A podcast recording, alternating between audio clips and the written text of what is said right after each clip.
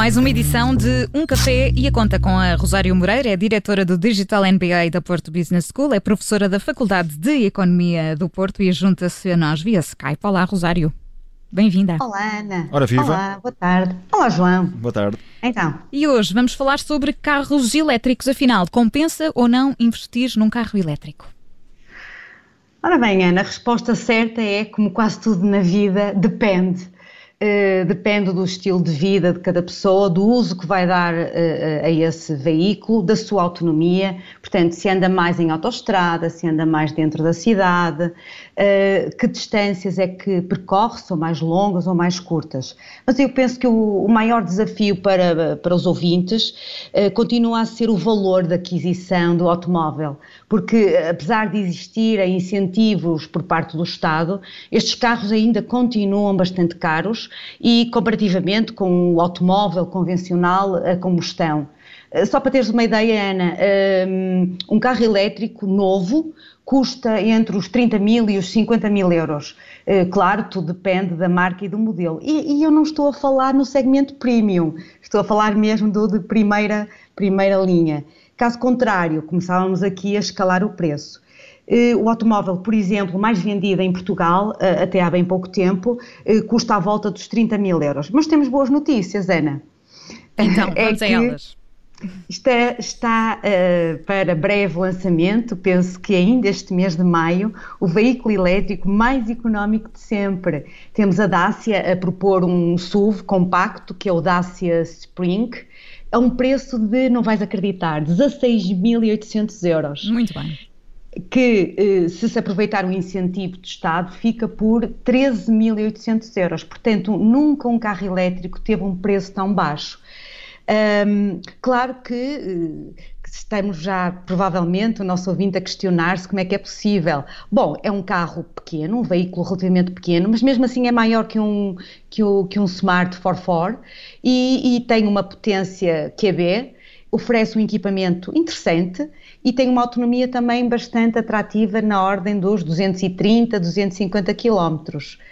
Um, mesmo falando naqueles preços habituais que referi há pouco, os 30, 50 mil euros, para os carros elétricos eu poderei dizer que vale a pena, compensa investir num carro elétrico e por uh, aqui uma mão cheia de, de motivos. Logo desde que sai do stand, porque os abastecimentos são mais baratos, porque não necessitam de tantas visitas à oficina, eh, portanto, têm custos de manutenção mais baixos, eh, beneficiam de um, de um, incentivo do Estado, eh, através do Fundo Ambiental, que anda aqui à roda do torno de 3 mil euros.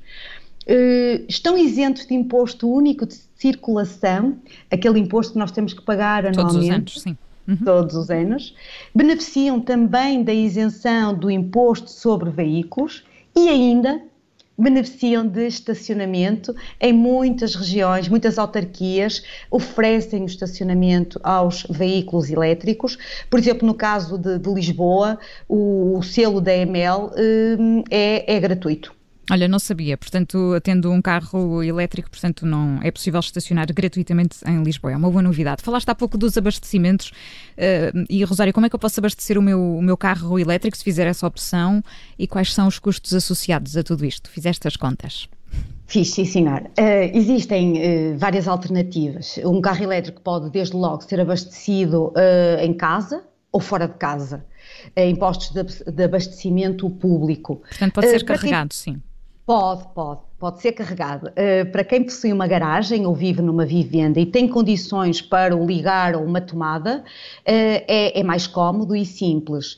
Uh, pode ser através de uma tomada doméstica convencional, só que demora um pouco mais tempo do que se for adquirido um posto de carregamento doméstico, uma wallbox, ou ainda utilizar o, um sistema de, de produção de, de energia com painéis fotovoltaicos. Um, as mais comuns são mesmo a tomada uh, doméstica convencional para carregar. Um, custos. Bom, fiz aqui algumas contas e de facto tem aqui um resultado bastante atrativo. Eh, vamos supor que uma, temos uma capacidade de uma bateria em torno de 40 kWh, sabendo que o valor médio kWh em Portugal, agora em 2021, ronda os, depende dos fornecedores, mas ronda os, 40, os, os 14, 15 cêntimos, nós estamos aqui a falar de, para carregar uma bateria, 6 a 8 euros. Hum, e, portanto, podemos, este valor pode subir um bocadinho se utilizarmos a rede, uh, uh, os postos de carregamento rápido, os postos uh, públicos, ou ainda os postos de carregamento ultra rápido, que em 20, 30 minutos eh, consegue atingir mais de 80% da carga da bateria. Mas pronto, o, o, preço realmente é diferente. Digamos que em vez de ser os, os 6 eh, euros para carregar a bateria, eh, já andamos aqui a rondar os 15 euros para carregar a bateria. Muito bem, portanto são, são valores eh, que apresentam aqui eh, algumas vantagens. Estamos já a chegar ao limite do nosso tempo, mas Rosário, comparando com um carro, um veículo vá convencional, quanto é que podemos poupar efetivamente com um carro elétrico? Damos aqui a, as duas, eh, duas rúbricas que, que mais, mais pesam no orçamento de quem tem o veículo, que é o combustível e são as, as visitas à, às oficinas, portanto, a manutenção indo diretamente ao combustível, eh, fazendo um, pegando num carro habitual que, que, consome 7 litros aos 100, por exemplo, e gasta gasóleo, 1,45€, que é mais ou menos o preço que ele está, eh, irá, irá consumir aos 100 km, ou gastar aos 100 km, 10 euros, fazendo as contas. Depois deixo para ti essa, essa parte.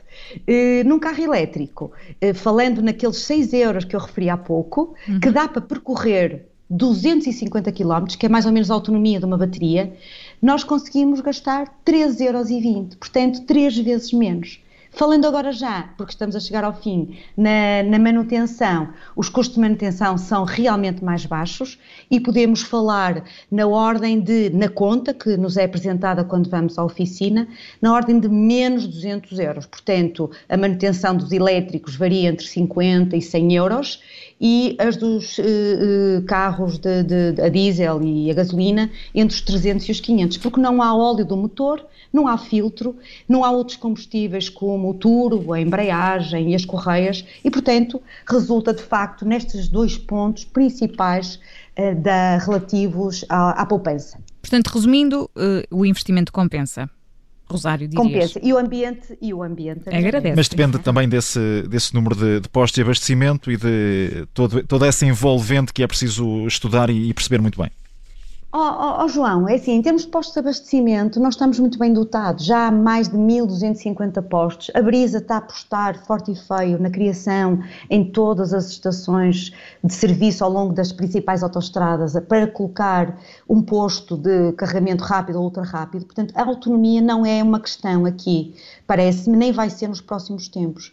O que aqui era o preço de compra, era, eu falei no passado, porque agora com o surgimento da Dácia, eu penso que outras marcas se vão seguir e, portanto, os preços proibitivos de 30, 50 mil euros de aquisição de um veículo vão a começar a ser acessíveis a, na ordem dos, como eu falei uh, ao, ao, início, na ordem dos 15 mil, uh, 16, 18 mil euros, que é mais ou menos aceitável. Muito bem, na próxima semana voltamos à conversa com a Rosário Moreira, é diretora do Digital MBA da Porto Business School, é professora de Economia na Faculdade de Economia do, do Porto, é professora na Faculdade de Economia do Porto e está todas as semanas connosco num café e a conta. Obrigada, Rosário.